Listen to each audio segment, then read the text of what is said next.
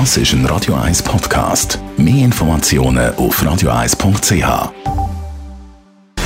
Gesundheit und Wissenschaft auf Radio 1. Unterstützt vom Kopfwehzentrum Irlande Zürich. www.kopfwww.ch wir wissen ja nicht genau, wie lange und wo sie noch gilt. Aber die Pflicht zum Schutzmaske tragen, die hat uns ja doch begleitet die letzten zwei Jahre.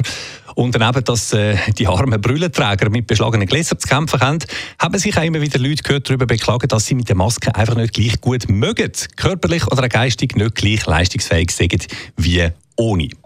Ob das wirklich so ist, das hat jetzt eine Forschungsgruppe am Tübinger Universitätsklinikum herausfinden.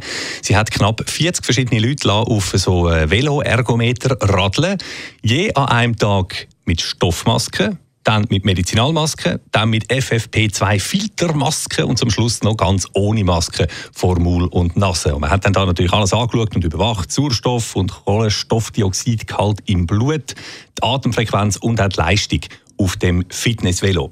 Mit dem Ergebnis, Achtung, es hätte in sämtlichen Varianten keine Parameter gegeben, die sich verändert haben. Hm. Mit anderen Worten, laut diesen Tübinger Mediziner schränkt die Maske, egal welche, die Leistungsfähigkeit nicht ein.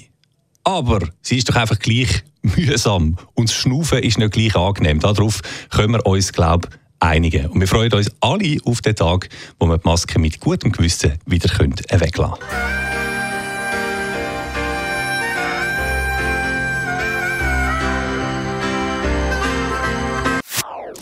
Das ist ein Radio 1 Podcast. Mehr Informationen auf radio1.ch.